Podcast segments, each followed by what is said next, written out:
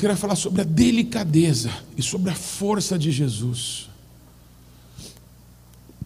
Eu quero que você, se você puder, por favor, abrir a sua Bíblia em 1 Samuel, capítulo 30, do versículo 1 ao 20 eu vou ler. É um texto um pouco longo.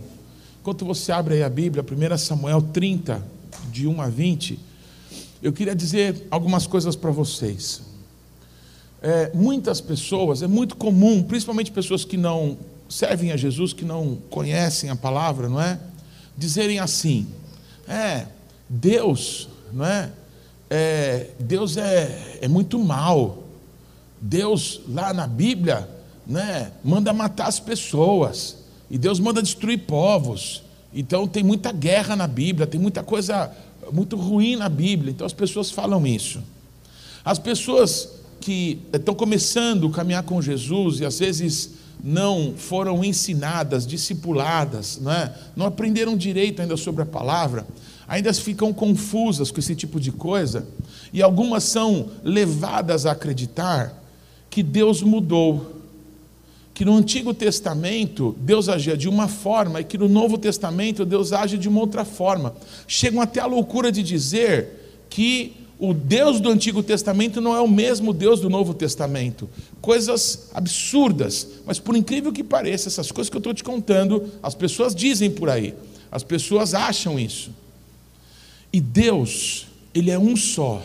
E Deus não muda. Tudo bem, irmãos? O nosso Deus, Ele tem uma maneira de agir. O nosso Deus criou todas as coisas que existem, não é? Nós que vivemos, não é? eu estou tão feliz com a minha mamãe, depois de, puxa, mais de ano, não é? Agora é, vacinada, está conosco aqui. A minha mamãe cresceu na igreja, foi batizada no Espírito Santo com seis anos de idade amém, continua servindo a Jesus Cristo, não é? Tantos anos depois, hoje ela está aqui com a gente. É, o nosso Deus, Ele é, criou todas as coisas e as décadas que a gente vive são muito curtas, são poucas décadas. Alguém que vive 100 anos, não é? Alguns aqui conheceram o Luiz Esquiliró, completou 101 anos agora, não é? Meses, mês passado. Então você vê que ele já está muito debilitado, mesmo tendo vivido apenas dez décadas. Não é muito pouco para quem criou a eternidade. Agora, quando Deus criou o ser humano como nós, Deus nos criou a sua imagem conforme a sua semelhança, Deus nos criou para um propósito. Mas o homem deu as costas para Deus. O homem foi é, é, levado pela conversa do Satanás o Satanás influenciou o homem contra a palavra que Deus tinha dado para o ser humano. Quando nós nos deixamos influenciar por alguma voz que não é a voz de Deus, o nosso destino é a morte. E quando isso aconteceu e o homem foi expulso da presença de Deus, Deus estabeleceu um plano, o plano da redenção. E a maneira de Deus agir conosco sempre é essa. Por favor, me escutem. O nosso Deus mostra para nós que a vida que a gente está vivendo fora da vontade dele não é boa. E Deus apresenta para nós, não é, uma oportunidade de nos aproximarmos dele de novo. Então, quando Deus nos mostra essa oportunidade de nós nos aproximarmos dele e nos dá essa chance de tomarmos essa decisão, porque Deus não nos violenta para que a gente o sirva ele vendo que nós nos afastamos dele, o nosso Deus nos dá uma oportunidade, não é, de que nós nos aproximemos. Mas isso é impossível acontecer se ele não mostrar para a gente aonde a gente está errando. Se a gente não souber onde a gente está errando, não é? A gente vai achar que a gente não precisa de Deus, que a gente é bom demais. Não é? Eu pago os meus impostos, não é? Eu faço tudo direitinho, então eu não preciso de Deus. Mas todos nós, todos nós pecamos, todos nós somos falhos, nós, todos nós temos falhas no nosso caráter, aqui ou ali. O problema é que sempre você critica, não é, as outras pessoas pelas falhas de caráter que você geralmente não tem. Então você acha que você é melhor que as outras pessoas, porque os defeitos que as outras pessoas cometem, talvez você não seja sensível a esse tipo de distorção na sua vida. Então a gente sempre fica se achando melhor do que os outros, não é? E a gente não olha para Deus. Mas o nosso Deus nos diz que todos nós pecamos e todos nós precisamos dele. E ele nos mostra uma aliança, uma oportunidade de vivermos o que ele tem para as nossas vidas. E aí é a parte mais importante. Quando o ser humano, não é, tendo essa oportunidade, porque burro ninguém é. Você concorda comigo? Assim, burro eu não sou. Quem pode dizer assim, burro eu não sou? Quando a gente que não é burro entende que é claro que eu quero Deus, é claro que eu quero é, ser feliz, é, ir para o céu, ter coisas boas, é claro que eu quero, todo mundo quer isso. Mas não é dizendo que a gente vai viver isso, é agindo, é mudando, é se parecendo mais com Jesus a cada dia, como cantamos. Muito bem. Quando, mesmo tendo oportunidades que Deus nos dá, a gente não agarra essa oportunidade, o que, que Deus faz? Preste atenção.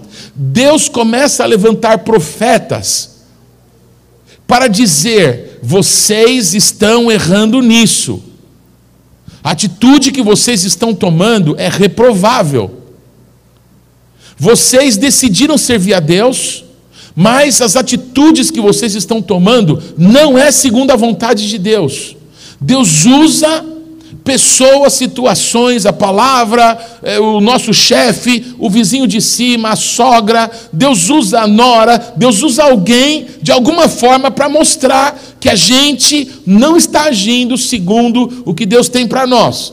Então, quando Deus começa a nos confrontar e nos mostrar, eu não sei quem que você está seguindo, mas quem você está seguindo está te levando para longe de Deus. Quando Deus começa a levantar profetas, Ele está nos dando oportunidade de mudança. Quando a gente não muda, sabe o que Deus faz?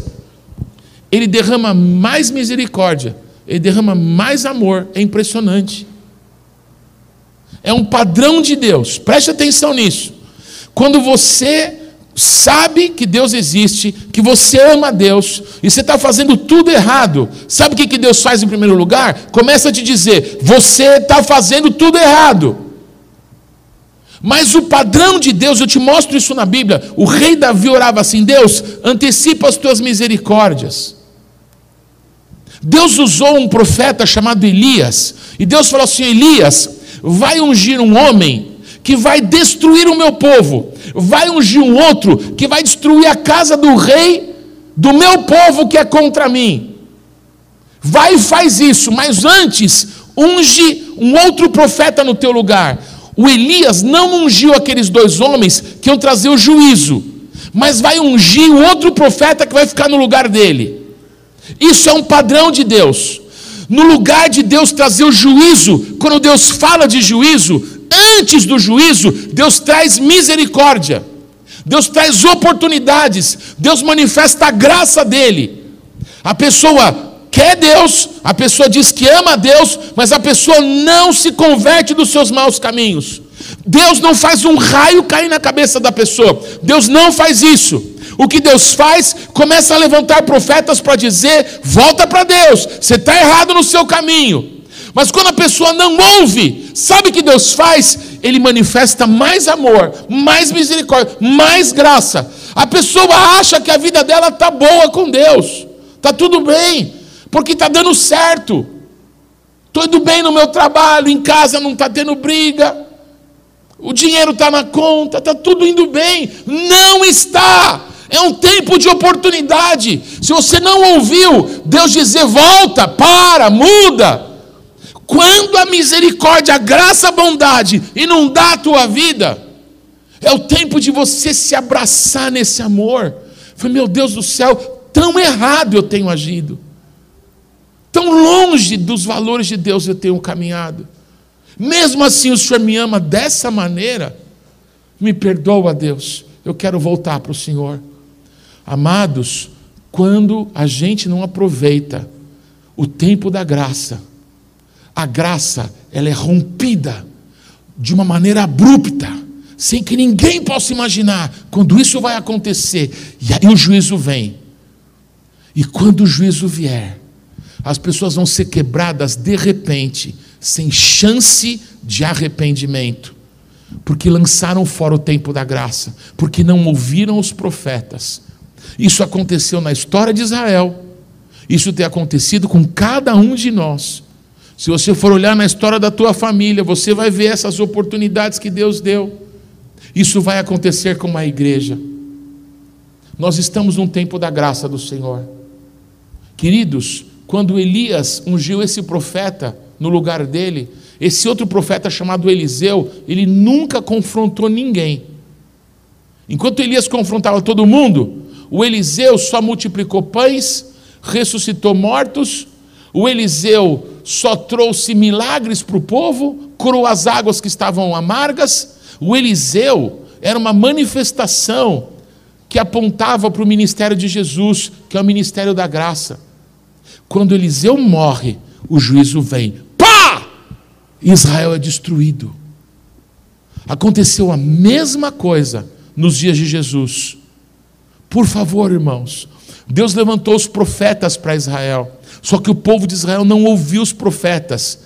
Os profetas diziam: povo de Israel, vocês se desviaram de Deus. Mas quando o povo de Israel não ouviu os profetas, o que, que Deus fez? Trouxe juízo? Não. Levantou o último profeta, o João Batista. O João Batista colocou o dedo na cara do rei, colocou o dedo na cara das pessoas, de todo mundo, e chamou todo mundo de raça de víboras. Quando passou o ministério de João Batista, o que, que aconteceu? Caiu o juízo. Aí veio o ministério de Jesus, multiplicou pães, curou todo mundo, ressuscitou os mortos foi para a cruz e morreu por nós. E o ministério de Jesus já está demorando dois mil anos. Todos comigo?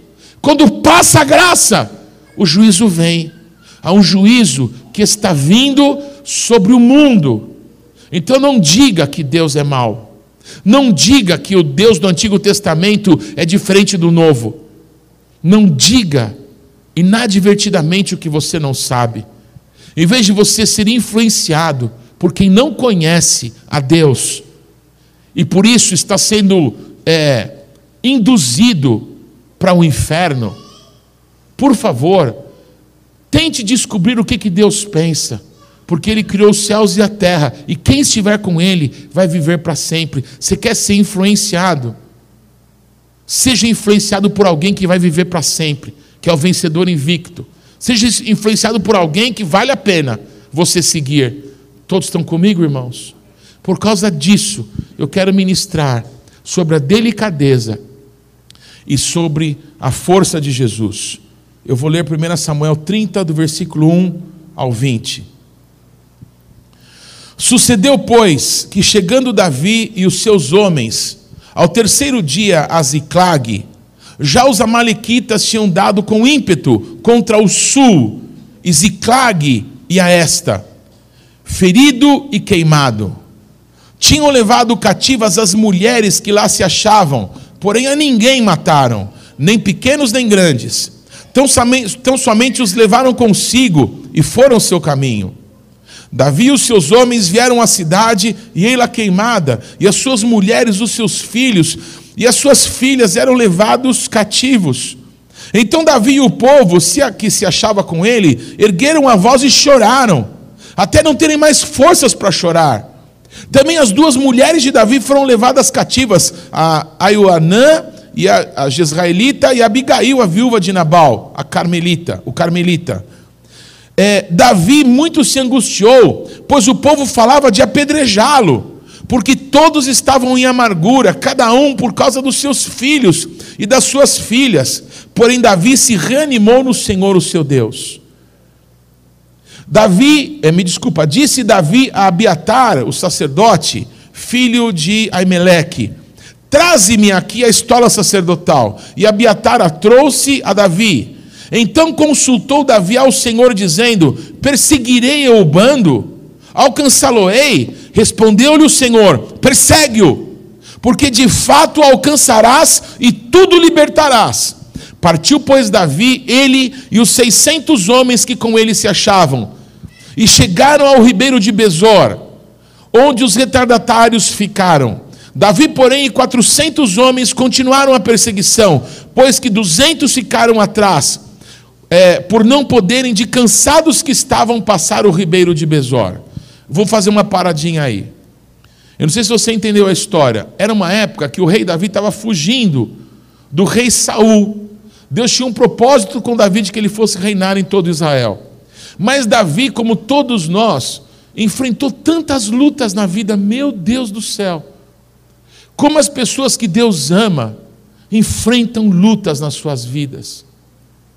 Mas as pessoas que Deus ama e que enfrentam muitas lutas nas suas vidas e querem ser, sabe, pessoas realmente extraordinárias nos seus dias, agem dessa maneira. Quando todo mundo está te culpando, quando a sua mulher está te culpando, quando o seu marido está te culpando, quando parece que está todo mundo contra você, quando todo mundo está dizendo você é o culpado de tudo que está dando errado, o Davi buscou a Deus. O Davi entendeu que ele não tinha resposta na amargura, na tristeza. A gente fica chorando leite derramado, não vai é, mudar nada, não vai resolver coisa nenhuma. Nos momentos mais difíceis da nossa vida, o que todos nós precisamos fazer é buscar a Deus. Deus, essa desgraça que está acontecendo na minha vida, se eu tomar atitudes, o Senhor vai ser comigo? Então Deus que nós servimos responde para Davi responde para nós: Olha, porque você me buscou, porque no momento da sua maior angústia você não se esqueceu que eu te amo, você não se esqueceu que eu estou no controle, você não se esqueceu que quem manda sou eu, que eu tenho a soberania de todas as coisas, nada escapa ao meu controle. Essa desgraça que você está passando, não fui eu que provoquei, essa luta que você está passando não veio de mim.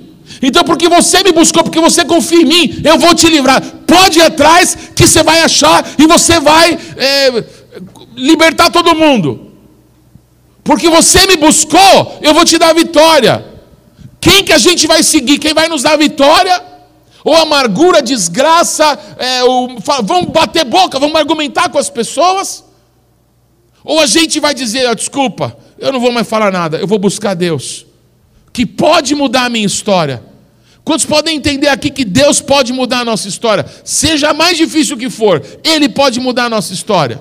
Então Davi foi buscar e Deus falou: Vai que eu vou entregar. Aí o Davi foi. Mas o Davi não sabia para onde eles tinham ido, para onde eles tinham levado as mulheres e as crianças. Quem é pai e mãe aqui?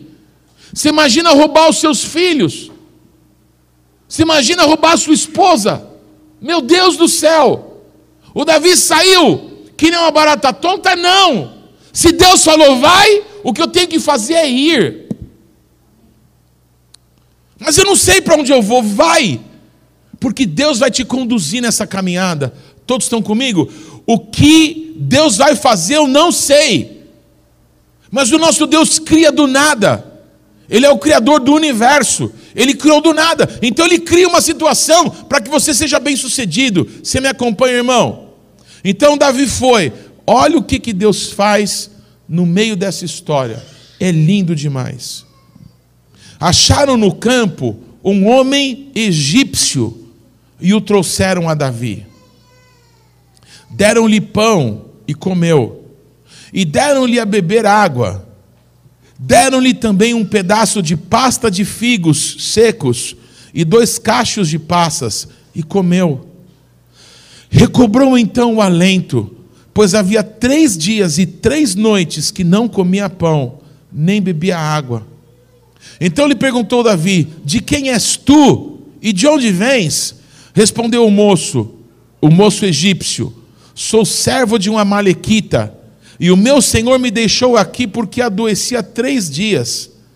Nós demos com ímpeto contra o lado sul dos, eh, Queretitas contra o território de Judá e contra o lado sul de Caleb, e pusemos fogo em Ziclag.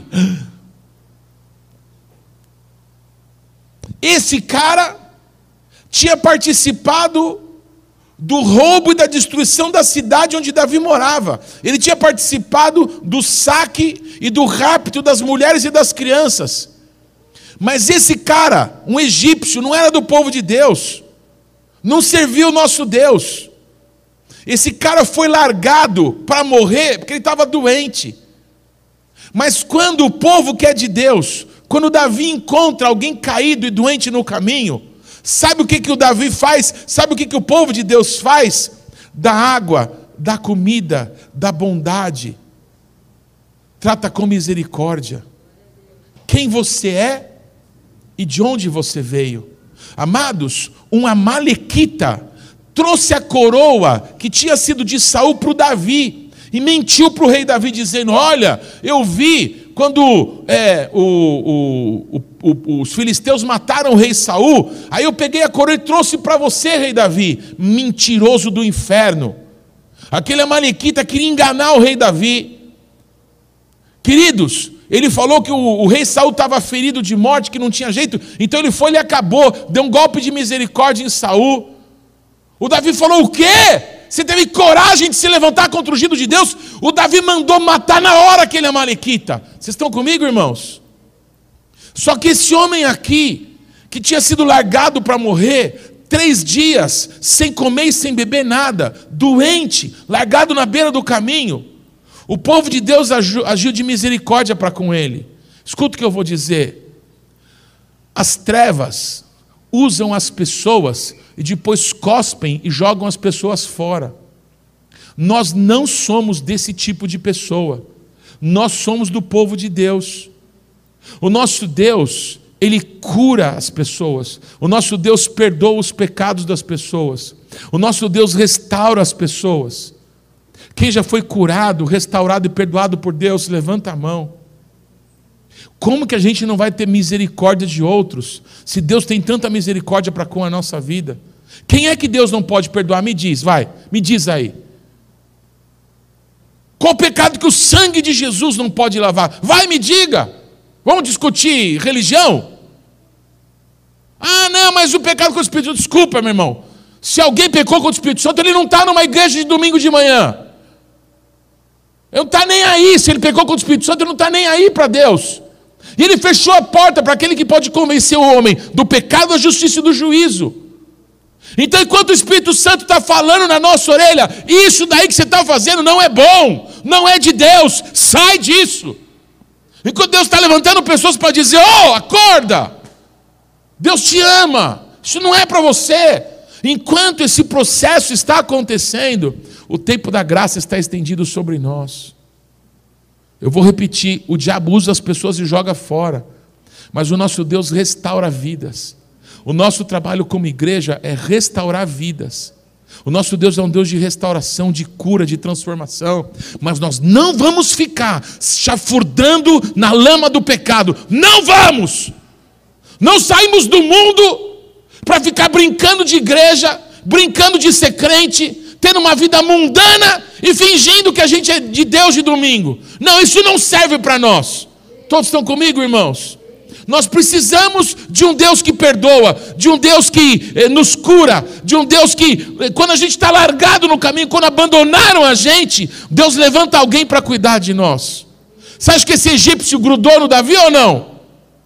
Você acha que ele não ficou o resto da vida dele andando com o Davi ou não? Bobo eu não sou. Se alguém usa de misericórdia e amor comigo, eu quero andar com essa pessoa. Nós somos do povo de Deus, que temos que usar de misericórdia e graça para com as pessoas, porque o diabo usa as pessoas, expõe as pessoas e depois cospe elas. Mas nós somos chamados por Deus para resgatar vidas, restaurar vidas. A igreja de Cristo tem este trabalho nós lidamos com a escória do mundo, porque o pecado cheira mal, porque as trevas são trevas mesmo. Mas não tem coisa mais maravilhosa do universo do que você ver uma pessoa que estava presa a ser livre. Não tem, desculpa, não tem. De alguém que estava preso no pecado e agora se sente livre, se sente puro se sente perdoado pelo amor de Deus. Isso é o poder do Evangelho, do reino de Deus. Todos comigo, irmãos? Por que, que eu contei essa história? Para te mostrar a diferença de como Satanás lida com as pessoas e de como Deus lida com as pessoas. Esse homem levou Davi até onde estava todo mundo E o Davi desbaratou os amalequitas lá e trouxe todo mundo de volta, não morreu um. Todos estão comigo? Ainda o Davi trouxe muitos despojos. A mulher de todo mundo, os filhos de todo mundo voltaram para casa. É isso que Deus tem para nós. Alguém pode repetir isso comigo? O que Deus tem para nós é que ninguém vai se perder. O que Deus tem para nós é que todo mundo vai ser restaurado. Em nome de Jesus. Amém, amados? Vocês concordam de ser igreja assim? De ser igreja que acredita que Deus muda vidas? E que as primeiras pessoas que precisam ter a vida mudada somos nós, porque a gente está longe de parecer com Jesus ainda.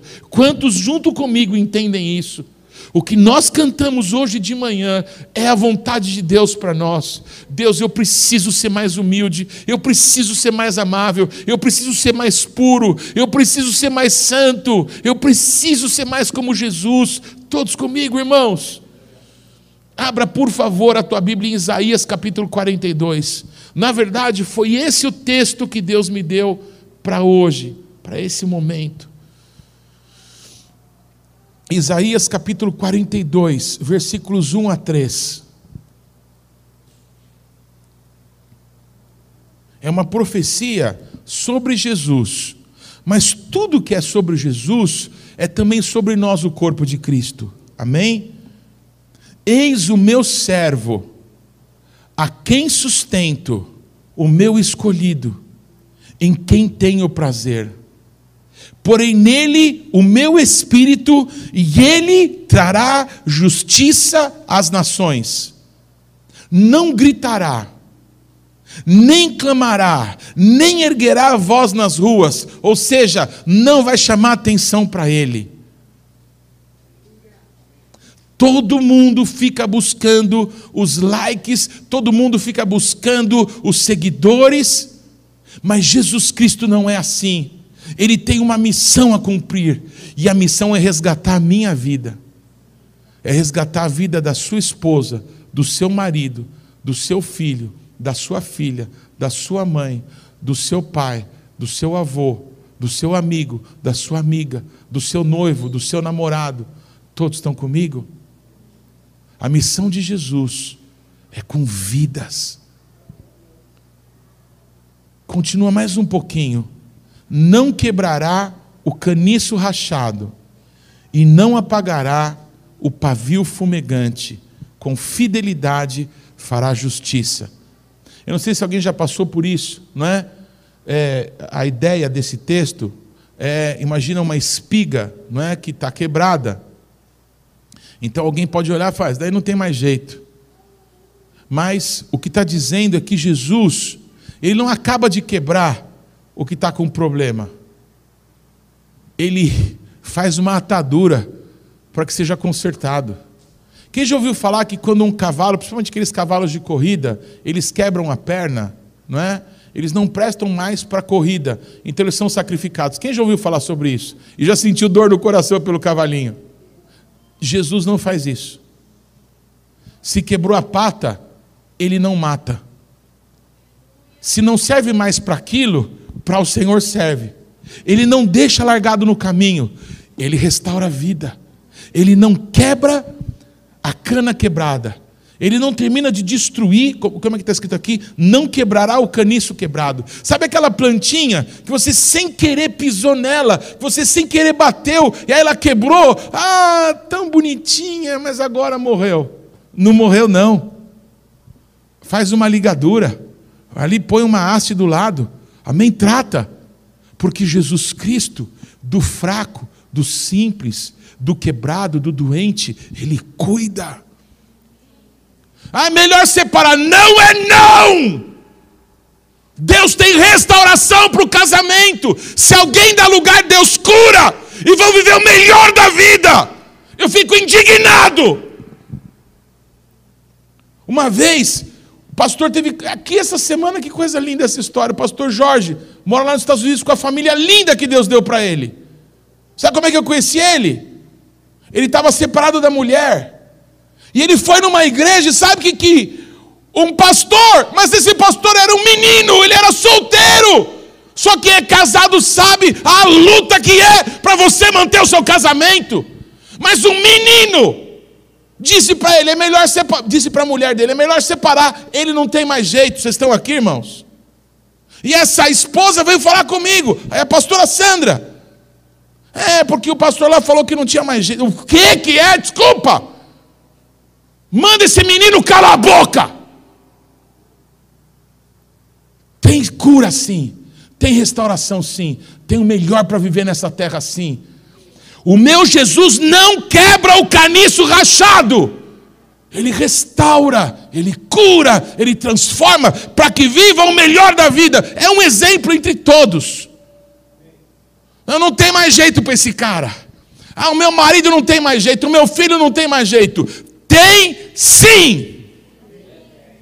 Eu tive jeito. Tem jeito. Se eu tive jeito, tem jeito. Eu falo com a autoridade de alguém que não tinha nenhuma perspectiva de ter jeito, mas Jesus me amou. E Ele não me jogou fora, Ele me restaurou e continua me restaurando, continua me transformando para que eu pareça com Jesus. Por isso que as pessoas não entendem por que, que eu choro tanto, por que, que ele chora tanto, porque quem muito é perdoado ama muito. Do buraco que Jesus me tirou, eu sou grato por toda a eternidade porque Ele muda a história de verdade. Ele não quebra o que está com problema, Ele restaura. Ele não apaga o pavio fumegante. A ideia disso é aquelas lâmpadas, né? De barro que você colocava óleo, aí na extremidade né, tinha o pavio. Então, às vezes, o óleo está acabando e o pavio está soltando só uma fumacinha. Inclusive, isso acontece muito. Quando está terminando o óleo, o pavio ele solta muita fumaça, muita fuligem. Então o que está escrito aqui é que Jesus, na hora que vê o pavio que acabou o fogo, está aquela fumaça, ele não vem para pôr a mão para acabar de apagar. Vocês estão aqui, amados?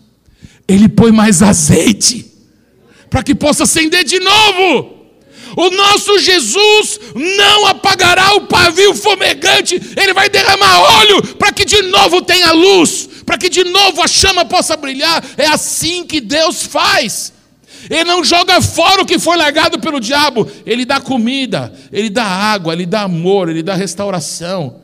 Essa pessoa vai ser útil no reino de Deus. A coisa mais legal, quando eu sei que alguém foi muito perdoado. Alguém pintou e bordou, não é? E aí essa pessoa foi muito restaurada por Deus. E aí vem caminhar comigo. Eu falo, opa, esse dá para a gente ir longe. Porque essa pessoa ama muito. Mas tem um monte de gente que eu conheço que é super certinho, que é super juiz dos outros. Mas desculpa, às vezes eu não consigo confiar, porque essa pessoa é tão boa, tão maravilhosa. E eu digo, meu Deus, na hora que eu me surpreender com o erro, porque todo mundo tem erro, talvez eu me decepcione demais. Porque quando a pessoa de verdade, ela é uma testemunha da restauração de Jesus Cristo, ela pode acreditar que Deus restaura qualquer pessoa. Agora, quando a pessoa é boa demais, ela vai dizer: está sofrendo porque aprontou. Vocês estão comigo, irmãos? O nosso Deus não destrói o que está quebrado, Ele restaura, Ele cura, Ele transforma, Ele perdoa, Ele muda a história. Desculpa se eu estou pregando para a igreja errada. Eu foi assim, e tem sido assim. Ele é muito bom ele perdoa, ele transforma, ele muda, e ele não me jogou fora. Eu não vou jogar ninguém fora. Vocês estão comigo, irmãos? Vamos trabalhar para restaurar vidas? Vamos trabalhar juntos nisso? Para ver uma transformação que tem que ser de dentro para fora? Amém, amados? É, é uma época, eu e a cara, a gente sempre deu muita risada disso. Né? Tinha uma época que se cantava algumas músicas assim, né? Bonitas as músicas, do tipo assim. Venham os drogados, venham as prostitutas, venham os endemoniados. então cantar isso todo mundo quer, mas quando vem pessoas com problema, a gente não quer lidar, a gente não quer tratar. Amém? Mas o nosso trabalho é ajudar pessoas que estavam mal serem restauradas. Alguém me ajudou, preciso ajudar os outros. Quem mais foi ajudado por Jesus aqui? Vamos ajudar os outros? Quem topa? Vamos. Vamos restaurar vidas. Vamos restaurar casamentos. Vamos restaurar é, relacionamentos de pais e filhos. Vamos, vamos. Quem topa? Amém? Jesus disse: aquele que beber de mim se transformará numa fonte que jorra para a vida eterna. Outro dia, o Danilson orou para uma pessoa que estava internado no hospital. Ele orou com autoridade porque ele foi liberto daquele mal. Amados, no outro dia, não é Janaína, foi o primo da Janaína, não foi? Se não me engano, foi. Família, no outro dia teve uma notícia extraordinária, porque Deus nos dá autoridade da água que a gente bebe dele. Se você foi restaurado no seu casamento, você tem uma fonte de restauração fluindo do teu interior. Você foi liberto, você tem uma fonte de libertação fluindo da tua vida. Você foi perdoado, você tem uma fonte de perdão fluindo do teu interior. Do que a gente bebe de Cristo, a gente se transforma numa fonte de vida que flui do nosso interior. Amém, amados? Encerro com João capítulo 8, abra lá, por favor. João capítulo 8, versículos 1 a 11. Jesus, delicado, manso, mas forte. O cordeiro é o leão. João 8, 1 a 11. Jesus, porém, foi para o Monte das Oliveiras. Ao amanhecer, ele apareceu novamente no templo, onde todo o povo se reuniu ao seu redor. E ele se assentou para ensiná-lo. Os mestres da lei e os fariseus trouxeram-lhe uma mulher surpreendida em adultério. Fizeram-na ficar em pé diante de todos e disseram a Jesus: Mestre, esta mulher foi surpreendida em ato de adultério.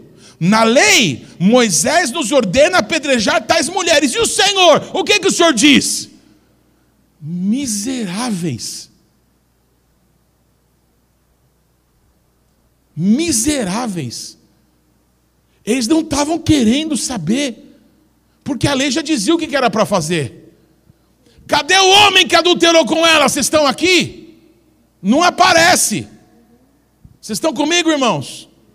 Pegaram a mulher e fizeram ela ficar em pé diante de todo mundo, expuseram aquele pecado, aquela vergonha, aquela coisa errada que ela tinha feito. Todos comigo, irmãos? Para que ela pudesse ser restaurada, para que ela pudesse ser perdoada, para que a lei de Deus pudesse ser cumprida, eles queriam pôr Jesus à prova. Vamos ver o que, que esse rabino aí diz a respeito de uma coisa dessas, dessas cabeludas aqui. E aí, o que, que o senhor diz? É uma das cenas mais maravilhosas da Bíblia. Jesus não diz nada. Eu imagino que Jesus sentou no chão e começou a escrever na areia. O Criador dos céus e da terra escreveu, escreveu em tábuas de pedra e deu para Moisés, amém, irmãos? Só que nesse dia, Jesus escreveu na areia. Eu já escutei tantas pregações sobre isso e precisava te contar. Você sabe o que Jesus escreveu nesse dia, não é verdade? Quanto sabe o que Jesus escreveu aqui nesse dia? Levanta a mão. Ninguém nunca vai saber.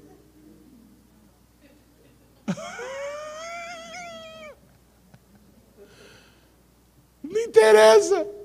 Não interessa para nós. E aí, o que, que o senhor diz? Eu sei que ele começou a escrever lá. O que ele escreveu, nunca ninguém vai saber. E aí continuaram interpelando Jesus. Só, só para você ver que eu estou falando é o que aconteceu mesmo. Eles estavam bem, mas Jesus inclinou-se e começou a escrever no chão com o dedo. Visto que continuavam a interrogá-lo, ele se levantou e lhes disse: Ó, oh, se algum de vocês não cometeu nenhum pecado, pode pelejar ela. Vai lá, pode começar. Ele voltou e continuou escrevendo na areia.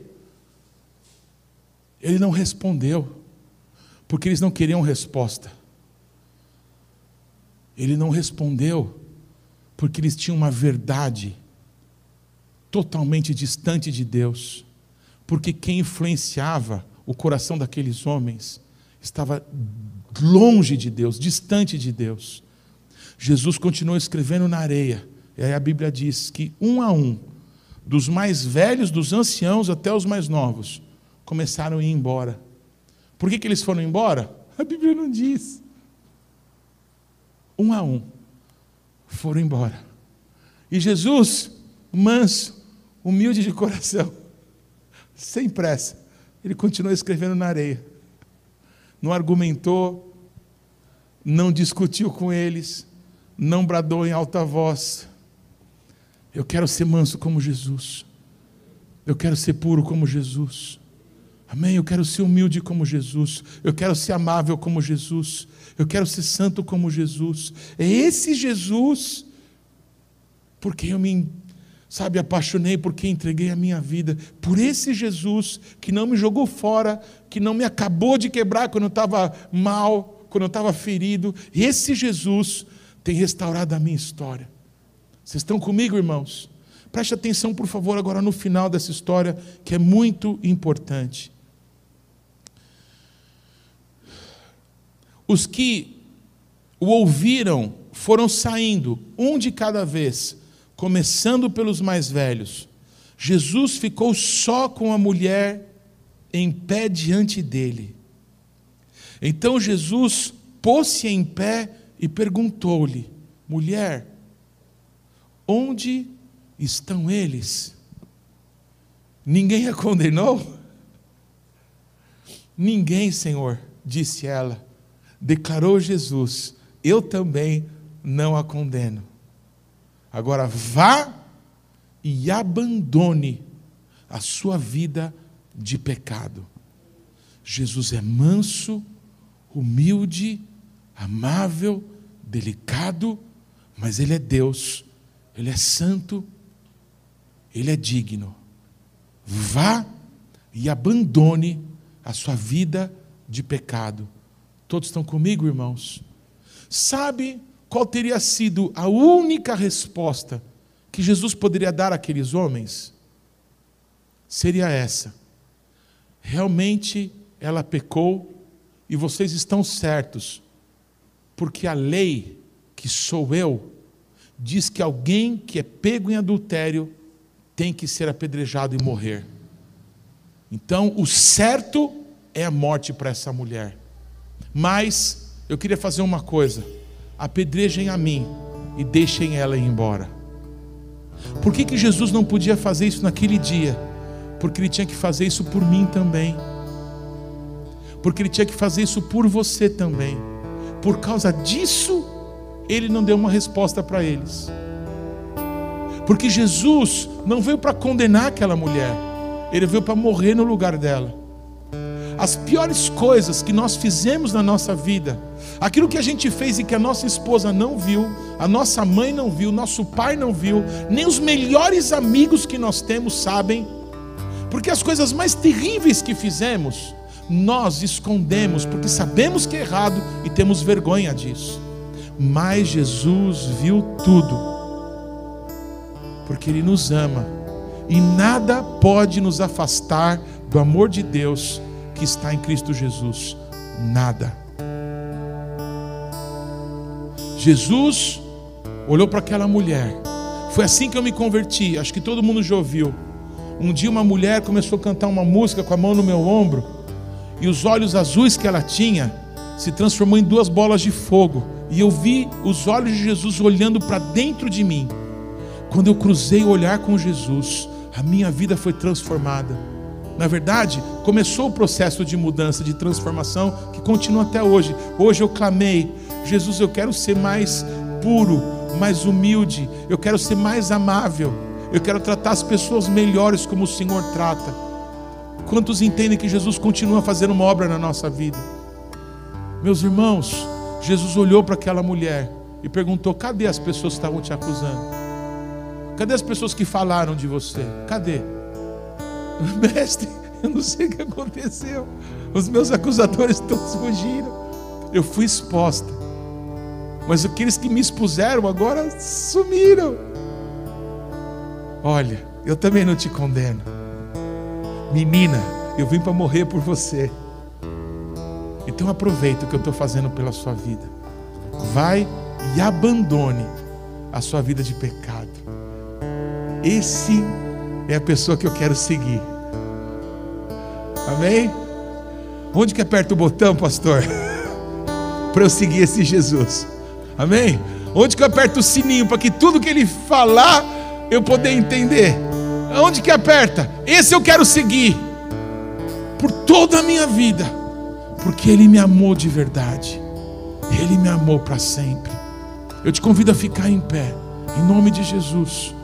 Amém? Para que a gente possa se apresentar diante do Senhor. Sabe quem está olhando para nós agora? Só Ele. Só Ele. Sabe para onde que eu estou olhando? Para dentro do meu coração. Jesus, como eu preciso saber falar menos e amar mais, andar mais uma milha, ter as palavras certas. Às vezes eu falo muito e não digo nada. Eu quero ter as palavras certas, a atitude correta. Eu quero ser simples. Eu não quero me estribar no meu conhecimento, das coisas que eu aprendi. Eu quero confiar no Senhor, na direção do Teu Espírito Santo.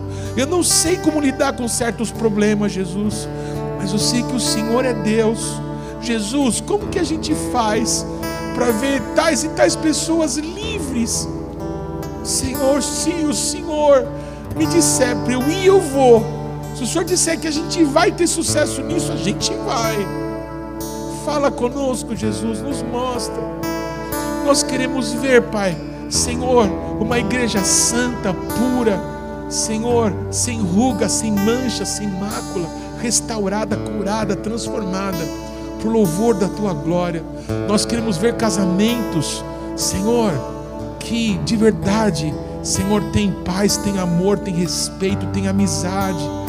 Deus, em nome de Deus, nós queremos ver relacionamento de pais e filhos e que os pais não querem ser amigos dos filhos, querem ser pais, querem apoiar os filhos para tudo que Deus tem para a vida deles.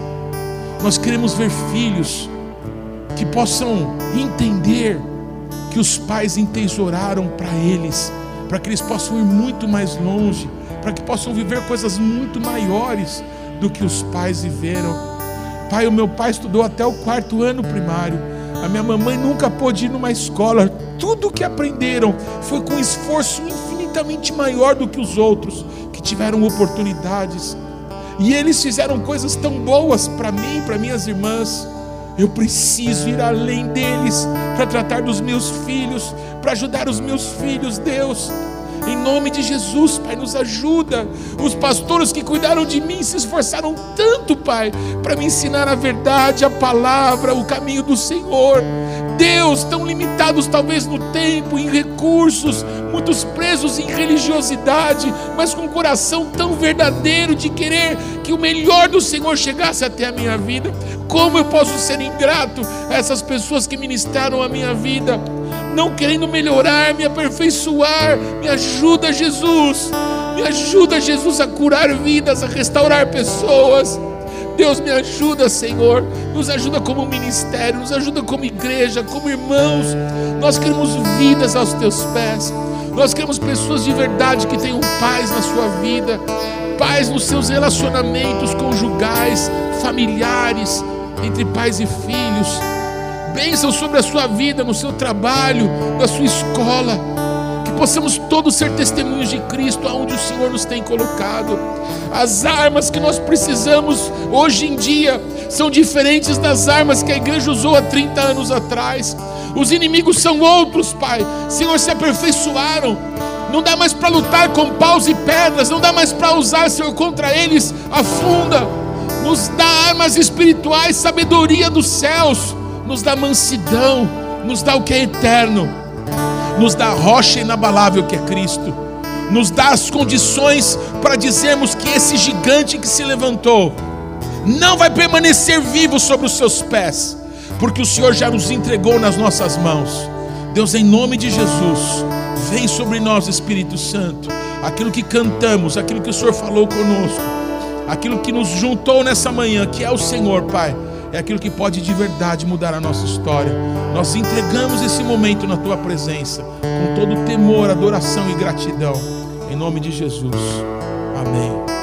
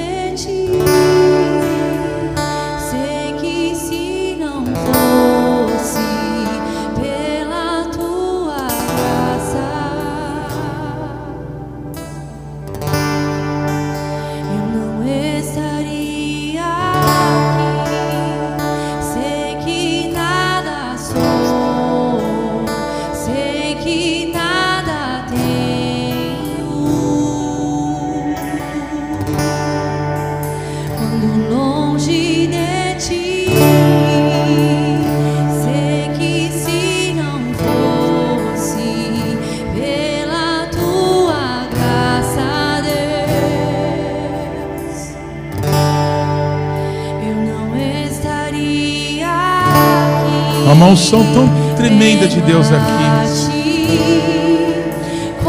Se alguém precisa de um abraço, de uma oração, levanta a tua mão bem alto.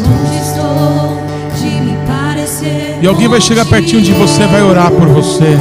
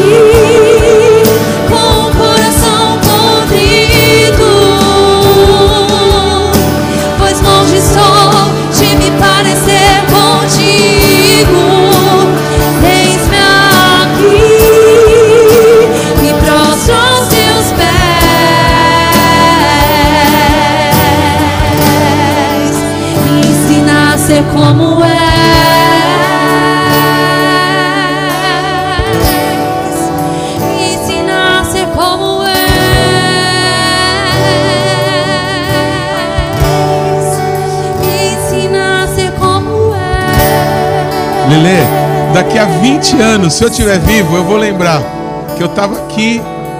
Geralmente eu uso camisa azul, eu amo. Com essa camisa azul quadriculadinha, perto de você, do lado do Rodrigo. Vendo o Diogo, o Felipe, a Karina, a Tita, a Janaína, a Juliana e a Carolzinha. É, eu fui marcado por Deus hoje. Sabe, a presença de Deus palpável no nosso meio. Sabe, há de fazer grandes coisas na nossa história.